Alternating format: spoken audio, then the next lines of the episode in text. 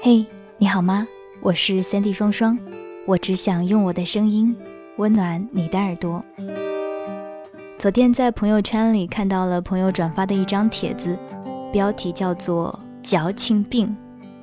说起矫情，我相信大家的第一印象就是在《甄嬛传》里娘娘说的那句话：“贱人就是矫情。”那矫情究竟是什么意思呢？就是指强词夺理、无理取闹，当然通常是指一个人的行为举止，比如说他不讲道理、无理辩三分，或者说是做作。虽然说“矫情”这个词在大家的理解当中，并非是那么贬义的词，很多时候也会发现大家喜欢用“矫情”这个词来自嘲。所以，是不是大部分人都得了矫情病呢？今天想要跟大家分享的这个文章啊，是来自于王璐的，它的标题就叫做“矫情病”。不晓得在听完这篇文章之后，你的这个病是否可以好，或者是继续病入膏肓呢？其实也没什么，人就活一次，偶尔情绪泛滥也无可厚非。接下来跟大家一起分享王璐的矫情病。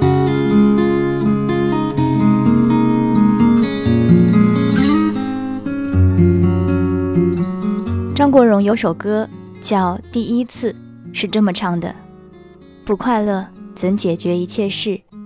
放开隔膜与矜持，你不应幼稚爱。这一个字，这句话有着很深的哲学内涵，不是形而上的哲学，是人生哲学。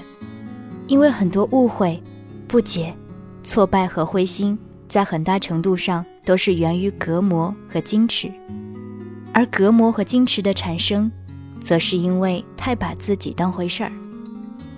就拿自己来举个例子，很多年前的时候，我还是一个比较羞涩的小男生。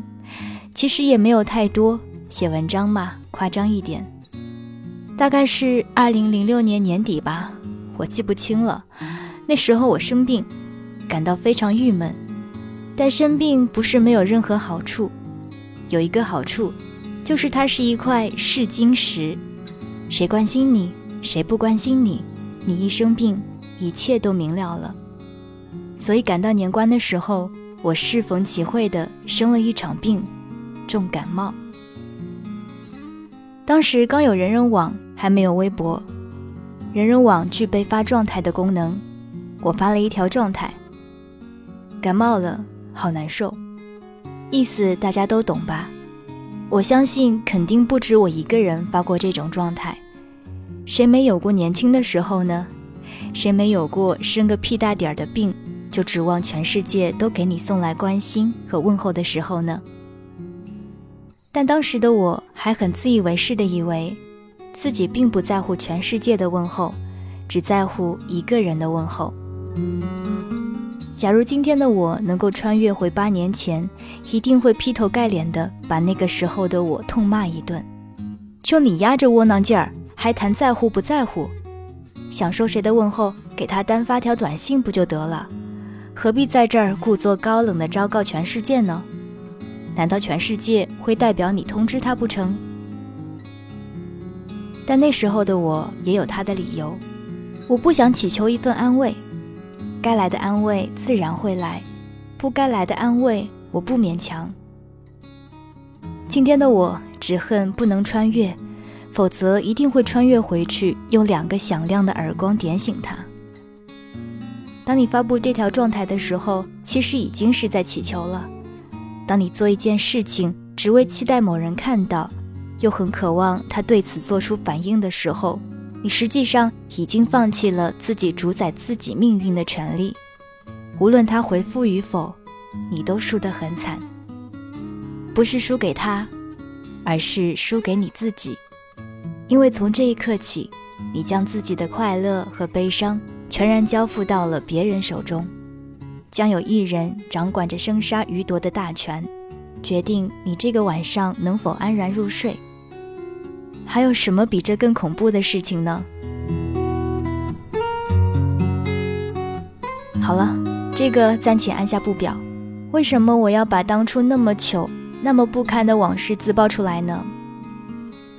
因为我在中秋节的时候碰到了一个人，一个在我看来病入膏肓的人，一个盲目、自卑又陷入自己臆想世界中不能自知的人。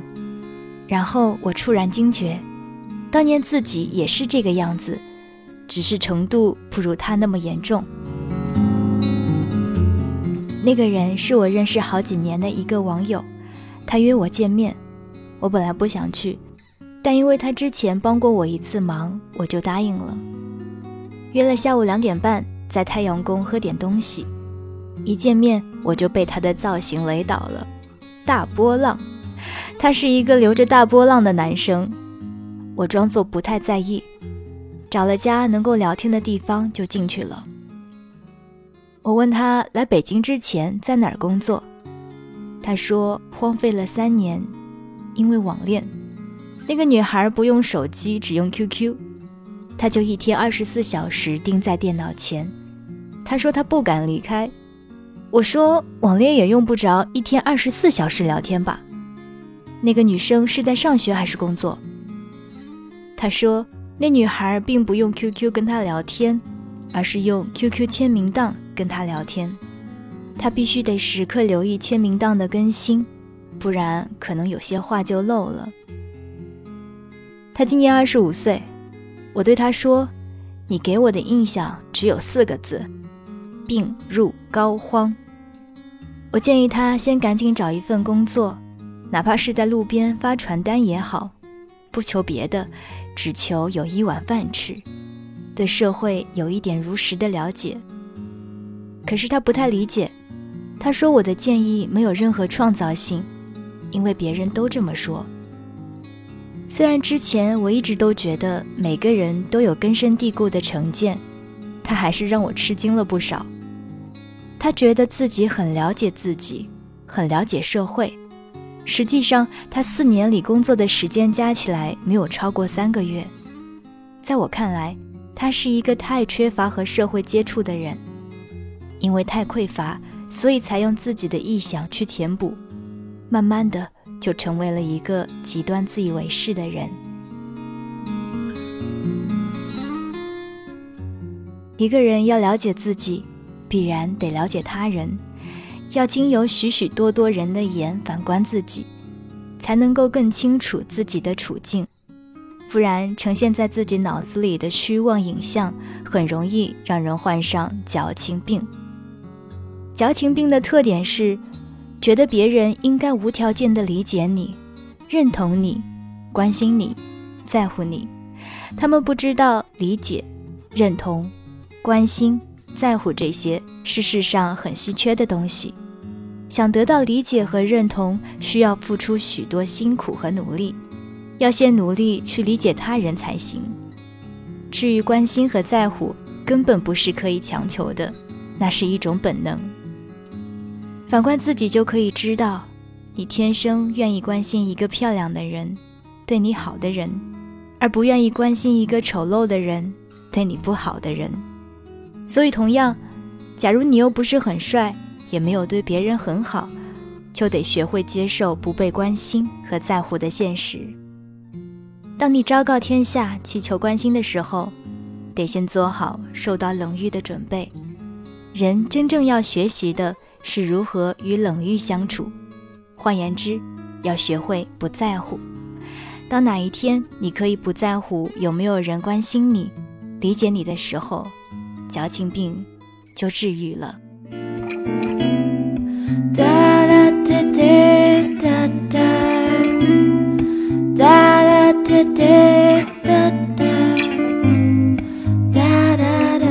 刚刚和大家分享的这篇文章是来自于网络的矫情病。当然，我一直觉得矫情病其实不是什么大病，只要他不是病入膏肓，偶尔矫情一下也是可以理解的。毕竟大家都是凡人嘛，难免有一些情绪是无法独自排解的，所以总会想要得到一些同情、一些帮助，或者说是一些关怀。可是，如果哪一天你真的矫情病犯了，但是又不想让更多人知道的话，大家可以搜索我的公众微信账号“三 D 双双，Sandy 是 S A N D Y，找到菜单栏里的微树洞。如果你不想让更多人知道你的秘密，你可以点击秘密树洞，或者是直接回复在我的公众微信上。当然，如果你希望大家可以帮助你，跟你一起分担你的痛苦或者是忧愁的话，你可以点击进入互动版本的微树洞。我不晓得这样的做法能否治好你的矫情病，但是至少会让你知道，你不是一个人在孤独着。好了，今天的节目就到这儿吧。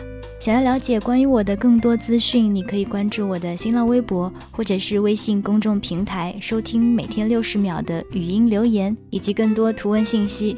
当然，我们的微树洞也是在公众微信账号上为你二十四小时常开着，你可以搜索三 D 双双三 D 是 S A N D Y。感谢您的用心聆听，我是三 D 双双，我只想用我的声音温暖你的耳朵。